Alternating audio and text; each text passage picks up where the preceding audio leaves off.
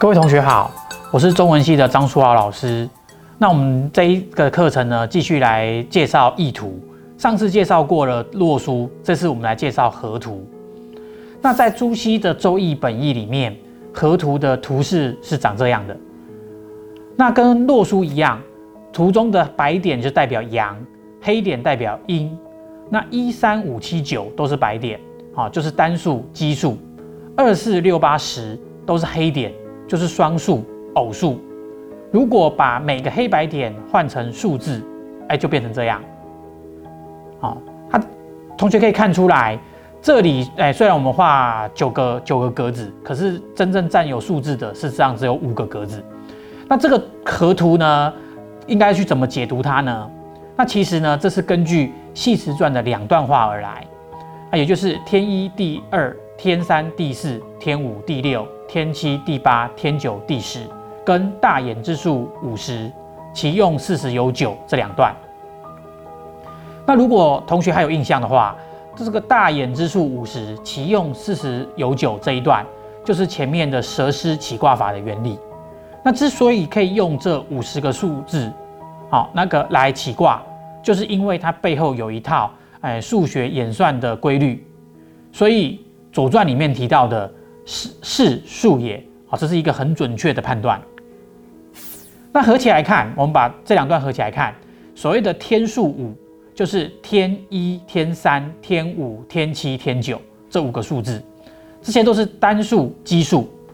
那所谓的地数五，就是第二、第四、第六、第八、第十。那这五个数字都是双数偶数，那天数二十有五，就是一加三加五加七加九等于二十五。地数三十就是二加四加六加八加十就等于三十，所以合起来就是凡天地之数五十有五，就是二十五加三十等于五十五。这五十五呢，用周易来象征啊，预测宇宙的万事万物的变化。所以说，此所以成变化而行鬼神也。那河图的一到十的黑白点，固然可以跟这个诶系辞传啊的天地之数对应。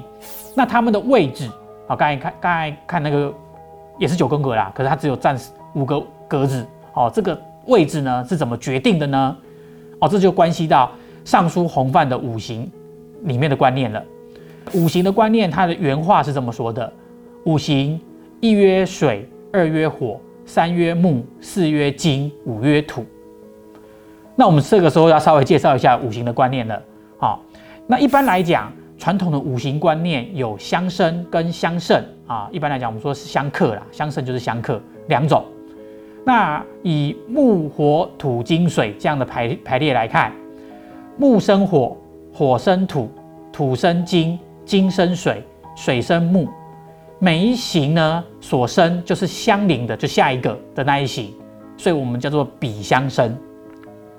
那另外一个就是胜啊，相胜的或相克的这个关系，它是木胜土，火胜金，土胜水，水胜火，金胜木。那每一行呢所胜的就是相隔的那一行，所以我们叫做兼相胜。那可是呢，刚刚讲的这个尚书洪范。它的五行是水火木金土啊，又不是相生，也不是相胜，那是一种非常特别的诶五行的排列顺序。那最早呢，在《汉书五行志》当中，就把洪范五行跟天地之数结合起来，那配合五行的方位啊，就是天以一生水，地以二生火，天以三生木，地以四生金，天以五生土。那五味呢，皆以五而合，而阴阳异位。好，然则水之大数六，火七，木八，金九，土十。那刚刚的这个诶流前面提到流星呢，以为河图洛书相为经纬，八卦九章相为表里来看，这个流星啊，它不只是提出想法，它还把周易的天地之数跟尚书的洪范五行。啊，直接结合起来，然后组合而成新的理论系统。那由此可知，后来呢，宋代以后代表一到十的数字的河图，在汉代其实是河图加洛书，那也就是《周易》加《尚书》两个系统的组合。那刘歆的说法，到了东汉末年的郑玄呢，又进一步的扩充了。